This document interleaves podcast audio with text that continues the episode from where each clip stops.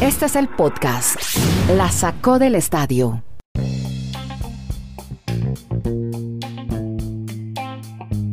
Hola, ¿cómo les va? Aquí estamos en el episodio 505 streaming desde Chile, Colombia y Estados Unidos. Hablamos de deportes americanos con Kenneth Garay, Dani Marulanda y André Nieto Molina, su servidor. Vamos a estar hablando, le vamos a poner hashtag a Aaron Rodgers, a Jake Paul, Canelo Álvarez, le pongo también etiqueta Bentley, pero los vehículos Bentley, Robert Kraft, el Stuttgart de Alemania. Vamos a hablar también de los, de los Red Sox, que miren, no solamente barrieron a los Yankees, sino que ahora van por Miami, Roland Garros, Cabal y Farah, Qatar eliminatorias, Mundial, Tom y Kirguistán. De esas historias que le gustan a Dani Marulanda, emergente, con quien empiezo a hablar en este podcast. Ya saludamos a Garay, a pesar de que es vecino de los Nets de Brooklyn. Pero qué paliza le pegaron ayer a los Bucks de Milwaukee. Creo, Marulanda, que en los playoffs de la NBA ya está definida esa serie y yo creo que ganador del este. Qué barbaridad cómo está jugando ese equipo. Hola Dani. Hola, ¿qué tal Andrés? Abrazos para todos. Sí, yo creo que esperemos que no mucha gente haya amanecido hoy como los fans de los Bucks, que es un equipo que metía en medio durante toda la temporada, pero aparecen, aparecen gatitos enfrentándose a los Nets. Y sobre todo que los Nets ni siquiera tuvieron a Jane Harden.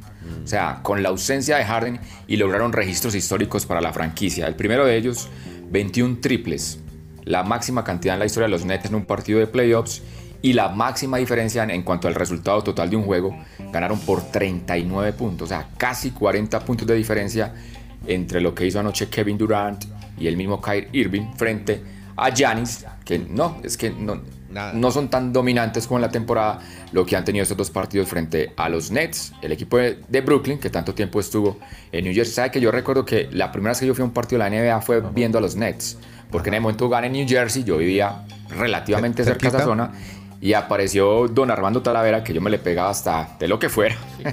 Sí, sí, sí. y allí no se, no se le, no se le pegó los San Antonio Spurs. porque no pudo. Estaría ahorita reportando desde Dominicana. De la Vega. estaría yo en La Vega, estaría en La Vega, o en, o en, Romana, o en Punta Cana. Está bueno irnos para República Dominicana. Óigame, pero ¿a usted no les parece, y saludo con esto a Garay, hermano, que ha habido mucha, que ayer fueron 20 puntos, hemos visto partidos en playoff de casi 30 puntos de diferencia. Como que muy, muy desiguales algunas llaves. Kenny, ¿cómo le va en Bristol, Connecticut? El ¿Cómo vecino, le va, don Andrés? Un el vecino de Goga. sí, vecino, vecino de Regina Ruiz Sandoval, doña Goga. Un abrazo a Goguita, hombre, me alegra muchísimo que siga triunfando. Una gran profesional y una muy buena amiga con la que compartimos mucho tiempo. Me saluda la vecina. Bueno, cuente entonces, ¿no le parece como muy desiguales algunas llaves? Eh, sí, ahora en verano se la puedo saludar muy fácil, porque en invierno es complicadísimo. Mucha eh, nieve. Mucha nieve, ¿no? Y es que a los que viven en sitios donde, donde el invierno es muy crudo, cuando empieza la primavera, ya son días como los que estamos teniendo, sale una cantidad de gente a la calle. Yo no sabía que aquí vivía tanta gente. Todos están metidos invernando. Hombre, yo creo que, que sí, Andrés. Se han dado llaves muy disparejas es verdad. Pero también se han dado series como la de los Clippers eh, y los Mavericks de Dallas a siete juegos, que en el último juego, pese a lo disparejo que fue el tercer y cuarto periodo, ya que se escaparon con la victoria clara, los Clippers de Los Ángeles, tuvo la expectativa de llegar al séptimo juego. Pero contribuyó mucho en esto y en, y en de pronto la caída, entre comillas, de gran expectativa, la lesión de Anthony Davis y el no estar al 100% de LeBron James. Pero claro, que hubo serie de desparejas. Bueno, mire, uno que tiene problemas, les iba a contar una historia de un señor que se llama Daryl Murray. ¿Lo ven recordar? presidente de operaciones de los Sixers de Filadelfia, un poco inquieto con su cuenta de Twitter, un poco al estilo de político colombiano. Pues lo multaron con 75 mil dólares porque le tuiteó, al pues, seguramente lo tagueó al base de los Warriors, a Stephen Curry, una imagen donde aparece su hermano, el hermano de Curry, que juega en los Sixers, en una imagen de celebración, con la, leyenda Úneteles, y tagueó Stephen Curry, una captura de pantalla. El hermano se llama Seth, que hizo 30 puntos con los Sixers en la victoria de Filadelfia en la postemporada ante Washington. Y entonces, a raíz de eso, lo analizó bien la NBA porque violaron las reglas en contra de manipulación de agentes libres de la NBA, así se llama. Esa fue la multa. ¿Se acuerdan que Murray, lo comentamos en este podcast hace algunos meses, fue el que escribió a favor de los manifestantes en Hong Kong, de la democracia, que eso le costó a la NBA unos partidos, jugarse unos partidos en China. Ustedes se acuerdan que China tiene un litigio con Hong Kong.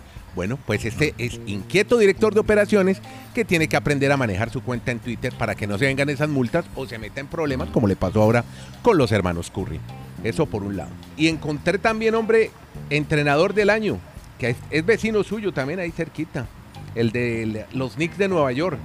Tom Thibodeau, entrenador del año de la NBA, derrotando. Es la segunda vez que es la segunda vez que se lo dan. Lo había obtenido cuando debutó como técnico en la NBA, Sí. ganando con los Bulls de Chicago, Sí. y ahora lo obtiene con los Knicks. Eh, lo de Monty Williams fue muy bueno también, pero es merecido, me parece. No sé qué opine Dani.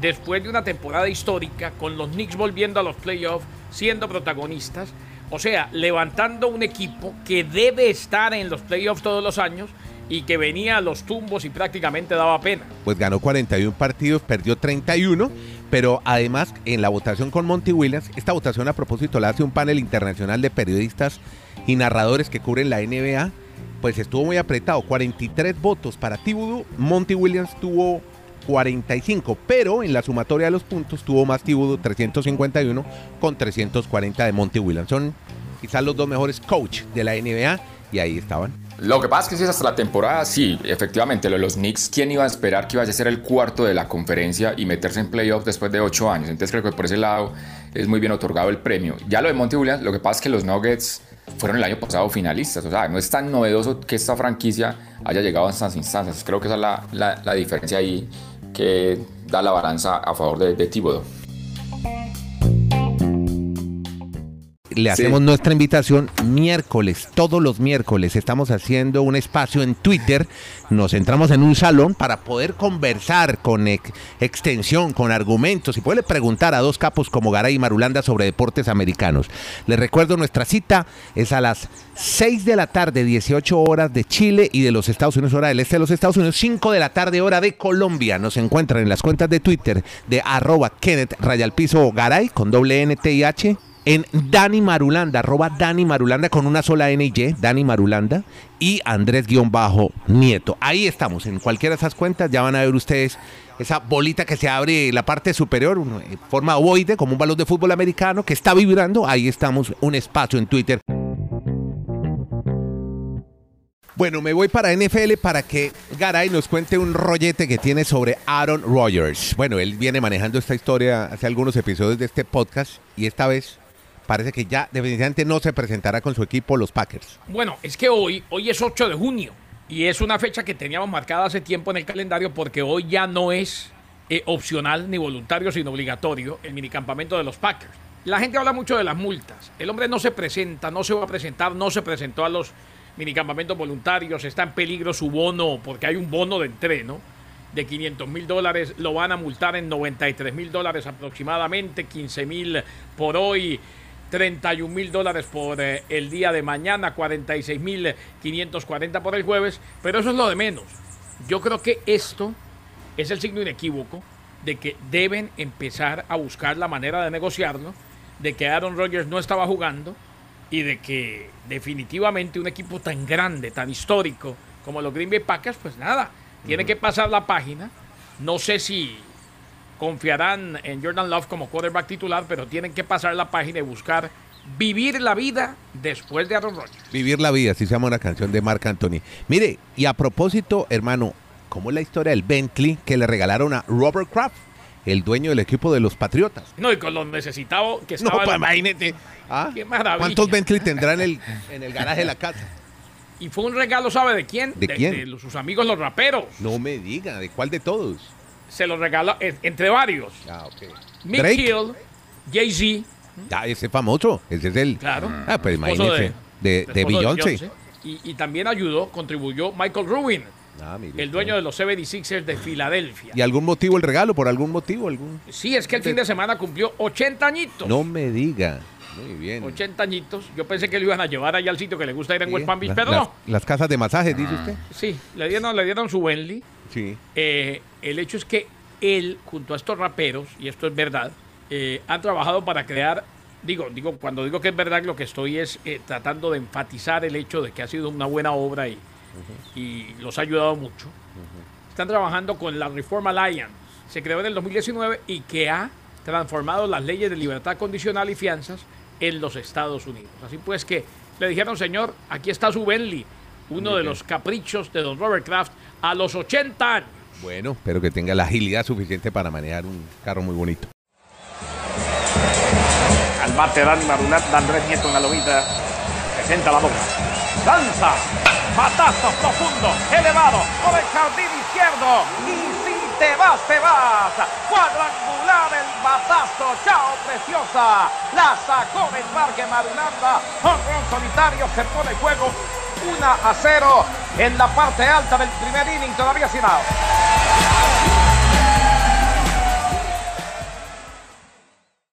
Bueno, vea, mm, hablemos de los Red Sox que andan volando Marulanda. No solamente apabullaron a mis Yankees, sino que ahora van por sus Miami Marlins.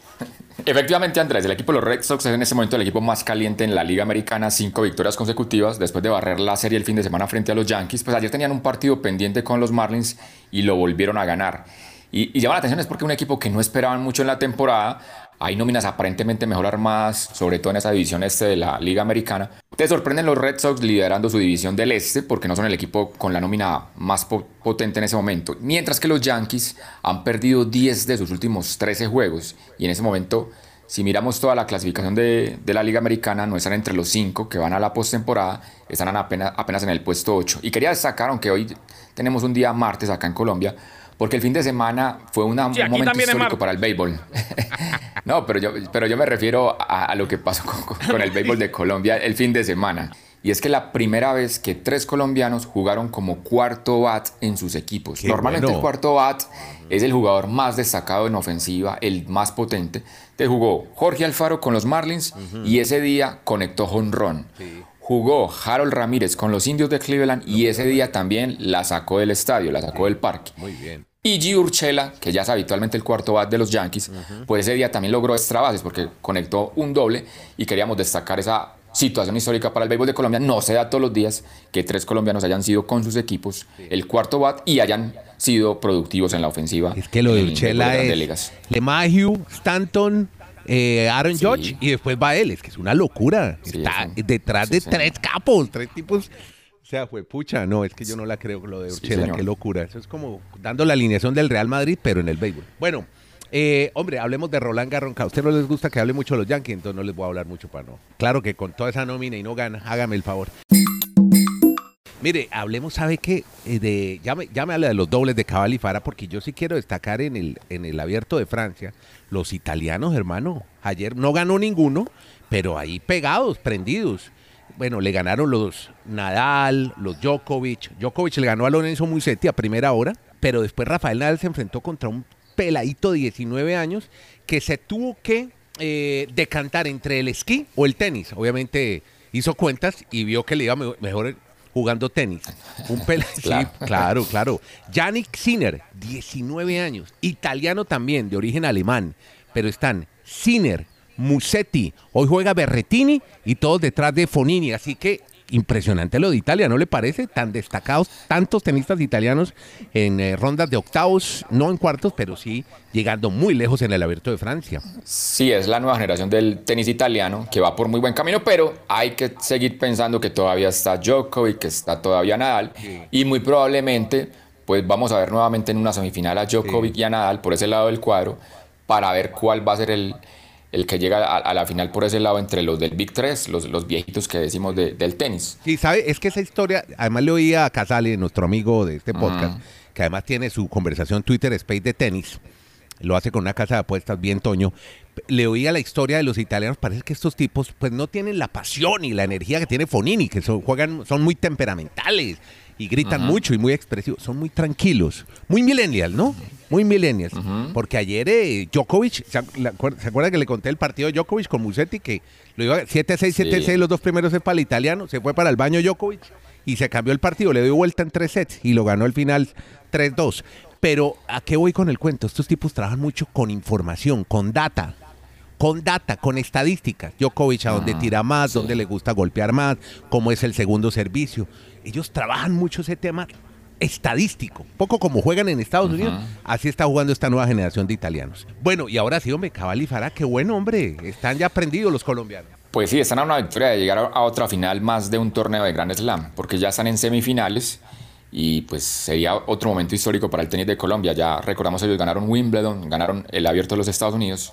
¿Qué tal que ahorita en este fin de semana se ganen el Roland Garros? Sería su tercer título, obviamente, de Grand Slam en su carrera. Perfecto. Y María Camila se fue ya a jugar a, a Inglaterra, estuvo en Nottingham y perdió Sí. en primera ronda, pero obviamente adaptándose al nuevo terreno, al gras, a la hierba, que es eh, difícil, Sí. que la pelota pica mucho. Ya- menos.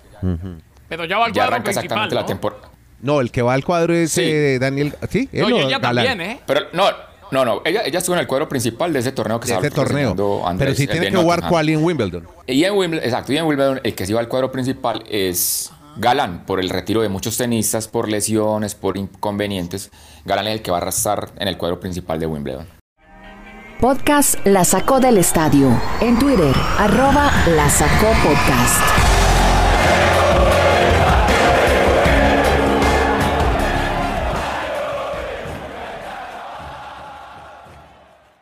Rolleta, historión que tiene Kenneth Garay de un futbolista goleador en Alemania que tenía otro nombre y otra edad. Sí, ¿cómo le parece, Andrés? Esta mañana me, me alertaba Barack Feber, compañero de las transmisiones de la Bundesliga en E ESPN. Me decía, ¿cómo le parece que al que usted le cantó varios goles y que lo hemos mencionado diez mil veces, como Guamanguituca, Guamanguituca, Guamanguituca, no es Guamanguituca, ¿No se llama así? no. Llama? Guamanguituca está bajo investigación su caso por la Federación Alemana de Fútbol. Guamanguituca es delantero del Stuttgart, lleva dos años en la liga alemana bajo esa identidad. Es una identidad falsa. El jugador admitió que ni su nombre es Guamanguituca. No me diga. ¿Sabe cómo se llama de verdad? ¿Cómo se llama? Catompa en Bumpa. Bueno, más fácil para narrar un gol. Gol de Cantón, Catomba. No, no, o en Bumpa. ¿Y Y, que qué? tampoco nació en octubre del 99. ¿Y quién le cambió el nombre? ¿Cómo así? ¿Por qué llegó a Alemania con otro nombre y otra edad? Ya le cuento, nació, tampoco nació en octubre del 99, sino en el 98, Andrés. Le ha mostrado toda la comprensión del mundo. Se destacó que en estos dos años, en un comunicado del equipo, se ha ganado el corazón de la afición. Y la falsa identidad fue tramada, según dice el equipo, por su manager. Nacido en la República Democrática del Congo, Guamanguituca llegó a Alemania con 19 años procedente de Francia, donde había jugado en la segunda división. Ya. Había pasado por Bélgica. Según el Stuttgart entonces, este muchacho fue víctima de su representante, que presuntamente cambió su apellido, Andrés Sidani, Ajá. para ocultar su vinculación pasada con un centro de entrenamiento deportivo en su país. Era mentiras, no se llamaba Silas Guamanguituca. El que hizo los goles y el que se ganó el corazón de la gente del Stuttgart, en realidad es Catomba en Bumpa. No, es que tal esa locura historia. Ah, pobrecito de chino. Con otro nombre y otra. Vea, de esas historias locas del fútbol, se repitió lo que pasó con River Plate en la Copa Libertadores, pero a nivel de selecciones. En Kirguistán, que además esa selección que a usted le encanta a usted, 99 en la clasificación de la FIFA, tuvo que jugar su encuentro eliminatorio, la Copa del Mundo, con un defensa como portero, los tres arqueros con COVID. Aizar Akhmatov jugó, permitiendo un gol, uno solo le hicieron al defensa, ante Mongolia, grupo F. Así que ahí tiene pues, te repito, para, pues para que ya no nos jodan más con el tema de Enzo Pérez y River y que ya nos tienen hasta el cogote con esa historia, que ya hasta en Kirguistán está tapando el defensa por COVID porque los tres arqueros con coronavirus. Y usted hábleme de los clasificados a la Copa del Mundo, o los eliminados en este caso. Pues comencemos con el tema de eliminados porque es que estas hacia Qatar generan muchas situaciones llamativas. Primero, ya tenemos 55 selecciones que se han despedido del Mundial de Qatar. Y entre ellas, pues situaciones atípicas, por ejemplo, lo que se ve en la CONCACAF. Durante estas jornadas, por ejemplo, Guatemala ganó 10 a 0, pero el tema llamativo es que los 10 goles fueron marcados por los 10 jugadores de campo. Algo que es histórico o que queda como un registro en los anales de los, de los clasificatorios de los mundiales. O sea, todos los jugadores que actuaron en el partido, todos por lo menos marcaron un gol, excepto el portero, en esa victoria 10 a 0. Cuando terminó ese partido, los amigos de Curazao tenían que ganar el partido por 8 goles, porque este día se va a conocer quién va a clasificar a la siguiente ronda entre Curazao y Guatemala. Obvio, los amigos de Guatemala deben de estar muy preocupados, porque Curazao ganó 8 por 0 y con eso entonces Curazao, si saca un empate, eliminaría a Guatemala en esta fase de clasificaciones por la parte de CONCACAF al no Mundial se nos olvide de que en. Curazao hay mucho jugador holandés que está tomándose muy en serio Sí. el proceso, quieren llegar algún día a un mundial. Y uno de los que sorpre- sorprendió de los eliminados, Andrés Kenneth, fue Trinidad y Tobago. Trinidad y Tobago, ustedes recuerdan que estuvo en un mundial en, en 2006 en Alemania. Es el país o la nación en extensión, en tamaño más pequeña, que ha llegado con su selección a un mundial. Sorpresivamente quedó eliminado porque no fue capaz de ganarle a Bahamas. No. Terminaron 0 por 0 y ese equipo entonces ya quedó eliminado. Y hay reseñas de otros equipos, por ejemplo, usted cuando habla del COVID, de esta situación de, esto, de este que tuvo que jugar de, de portero, el, el central. Corea del Norte se retiró, o sea, Corea del Norte no perdió en el campo partidos para quedar eliminados de Qatar. Ellos decidieron retirarse de las eliminatorias o los clasificatorios porque por el tema del protocolo del COVID tenían que jugar en Corea del Sur. Y usted sabe lo que significa para Corea del Norte ir a Corea del No, Sur. eso es un problema. Entonces de- fue... eso tiene que ir con el, con Fue- el canciller y con la Secretaría de Estado y con todo el mundo. Exacto. Entonces, esas otras selecciones que también ya no están en el Mundial, lo mismo que por ejemplo las Islas Santa Lucía, que porque no tenían los recursos económicos para todo el protocolo de COVID, pues también desistieron de no seguir compitiendo en las eliminatorias de la CONCACAF. Ese equipo que recordaba Dani, de Trinidad Tobago, que estuvo en la Copa del Mundo, lo dirigió en aquel entonces Leo Benhacker. Ah. Y el arquero era un compañero nuestro en ESPN que además es simpatiquísimo, ¿Quién es? buena gente, un tipazo. Chaka Hislop.